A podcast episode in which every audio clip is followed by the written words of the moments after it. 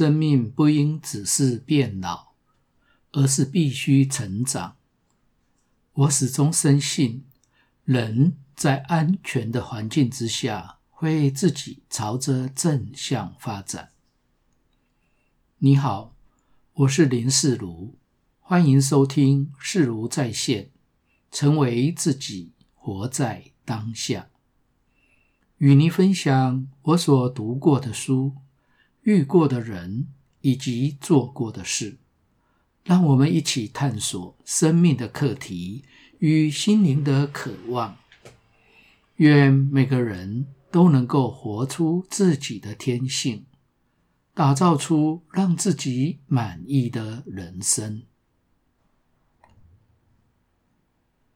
进入内在之旅。行走于心灵成长的道路上，认识了很多新的朋友。他们于不同的阶段，在各个方面帮助我，使我对生命以及与人相处的方式和态度上，产生了积极的促进作用。如今想起来，心中十分感激。虽然，日后因为道途不同，或者工作，或者家庭，或者因为搬迁等等因素而逐渐不再联络，但当年的情景依然一一在目，倍感温暖。在此要特别感谢当时一起走过心灵成长的朋友们，因为你们的存在与陪伴。让我从青涩而逐渐茁壮，并慢慢的走出一条属于自己的道路来。其中有一位非常谈得来的朋友，心理咨询辅导是他的本科。从他那边，我获得了很多相关的知识，也因为他。我才意味的知道静心与心灵成长的领域。有一天，我去他的公司，准备参加晚上的正向思考团体的聚会。因为时间尚早，于是我就走进他的办公室，跟他打了一个招呼。这时候，他正忙着写稿。以赶上杂志的截稿时间，他看了我一眼之后，就随手拿起桌上的一本书递给我，说：“这是我刚收到的，还来不及看，而今天实在是太忙了，没时间和你说话，你拿回去看吧。”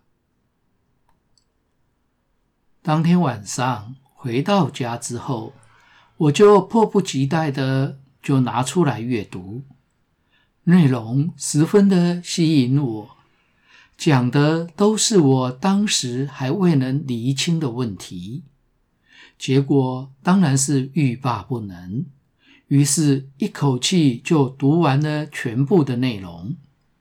这时候已经是第二天早上九点多了。他所借给我的这本书名为《静心冥想：狂喜的艺术》。书里的内容让我的内心和灵魂产生了剧烈的化学变化，令原本以为自己很清楚的我，开始对自己产生了疑惑与迷惘。我发现。我不知道我是谁，我要做什么。后来这本书也导致我在一九九八到一九九年之间，每天早上带着一群朋友练习书中最重要的技巧——动态静心 （Dynamic Meditation）。经过长达一年半的每天深入研究与实验之下，获得了许多第一手的关键技巧和能力。而这些宝贵的经验，为我奠定了在心灵成长道路上的坚实基础，为日后的教学提供了许多深入而浅出的表达方式，帮助学员能够事半功倍的练习静心。看完书的那天下午，是我第二次接受咨商训练结训后，开始上线接咨询电话前的排班会议。虽然我以前就受过训练，并且已经有实际上线接听咨询电话一年多的经验，但是为了精益求精，我又参加了复训。原本信誓旦旦的要继续上线的我，因为静心冥想、狂喜的艺术这本书，而对自己产生了极大的疑惑。我不知道我是谁，我不确定自己能够做些什么的状态之下。我怎么会有能力去接听咨询电话，为人分忧与陪伴呢？于是我就跟老师说，我决定不上线了，同时也退出这个助人团体，因为我不知道我是谁，我不知道我要做什么，我只能确定。我要去把自己找回来。同学们也觉得非常的诧异，因为我从以前上线时就表现得十分良好，而且还乐在其中，怎么会在复训结束、功力大增之后，却突然说要退出了？记得当时，老师面带忧虑的对我说：“我很担心你现在的状况。”我感谢老师对我的关心，但是对于这种重大的决定，我是十分坚决的，因此没有接受任何的挽留，从此再也不曾上线接助人的咨询专线了。同时，我也决定未来不接任何的咨询个案，因为对于心灵成长有着相同的强烈渴求，又很谈得来，所以我和这位朋友十分的要好，所以经常会联络。我们好到她的男朋友都非常的吃醋。有一回，在她的生日派对上，她的男友还刻意走到我的面前，几乎贴着我的脸，狠狠的瞪着我说：“林世如，我非常非常的讨厌你。”我只能尴尬的笑笑，默默的接受他对我的不友善。毕竟。这是人之常情啊。虽然我和他的女朋友来往很密切，但完全无涉男女感情，只是在道途上十分契合与谈得深入而已。而且我们彼此也不来电，她的男朋友是多虑了，更何况。当时我已经有了稳定交往多年的女朋友米歇尔。有一天在上班时间，我接到了这位好友来的电话。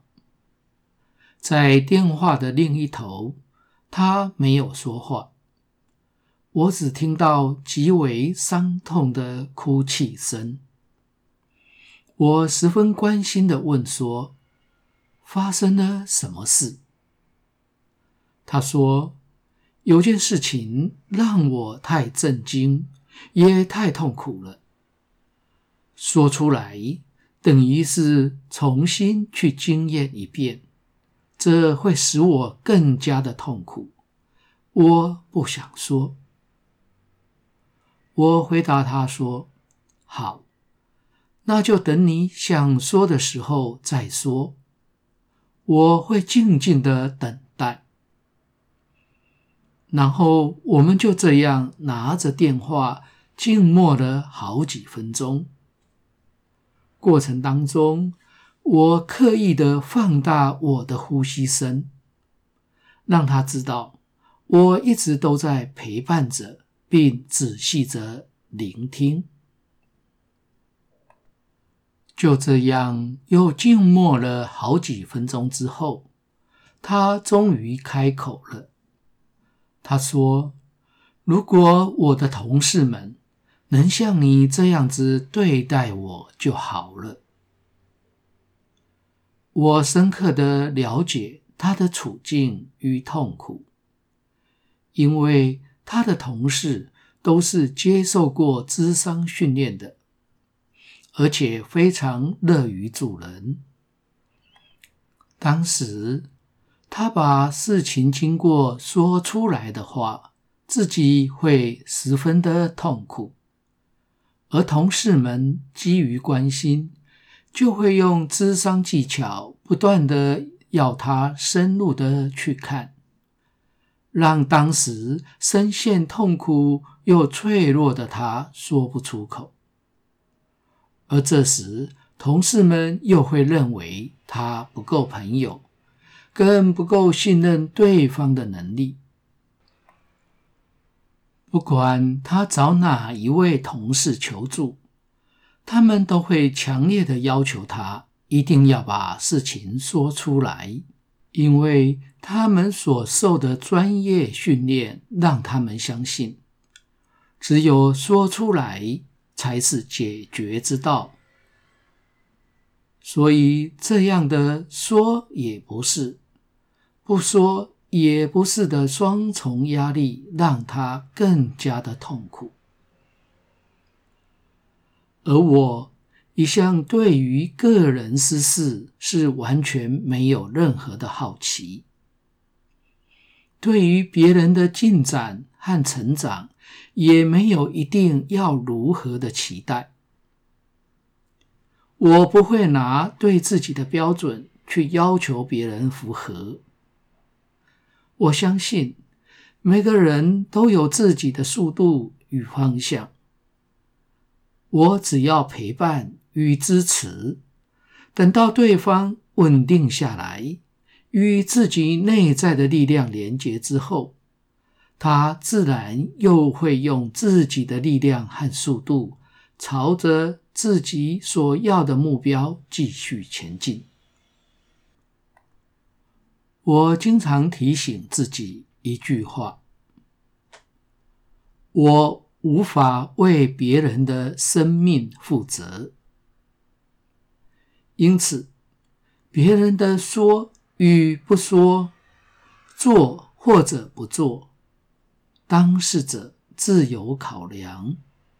我不应该主动的介入，更不应该。把自己所认为更好的方式或结果强加在对方的身上，要求他依照我所说的方式去做。我认为对人最大的善意就是停掉对别人的期待，停掉期待他依照我的意志行动。即使我的方法的确比较好，后来有一位朋友也发生了类似的状况，我同样没有急着去关心陪伴，只是依照他所要的，让他自己独处。一段时间之后，他的情绪稍微稳定，我再过去。这时候，他就很愿意说出心里的话，并从中自己发现了问题的症结，并找到了内在的力量和解决之道。而我所做的，只是全然的聆听和默默的陪伴而已。我的好友发生的这件事情，到现在已经快三十年了，我还是不知道他当时到底发生了什么事。但这又有什么关系呢？只要他认为怎么样子做会比较好，我就配合。至于我知不知道事情的缘由，我有没有帮上忙，都无关紧要。关心他，就是让他完全做自己，不是吗？成功又何必一定要有我呢？头脑一直都是好奇宝宝，他总是想要知道更多，掌握更多，控制更多。这对于从事科学研究非常的有用，而心是不懂得算计，不会好奇，只会体谅与关怀，只是付出，用来与人以及万物相处才是他的强处。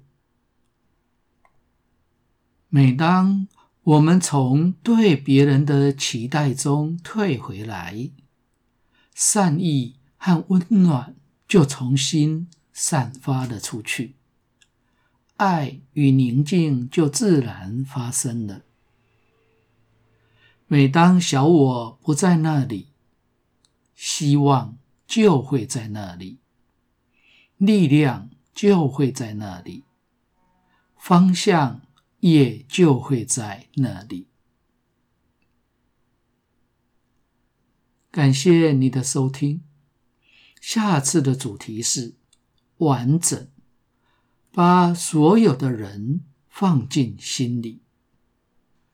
连续好几年看海宁格大师做家族系统排列，在无数的个案中，非常明显的可以观察到。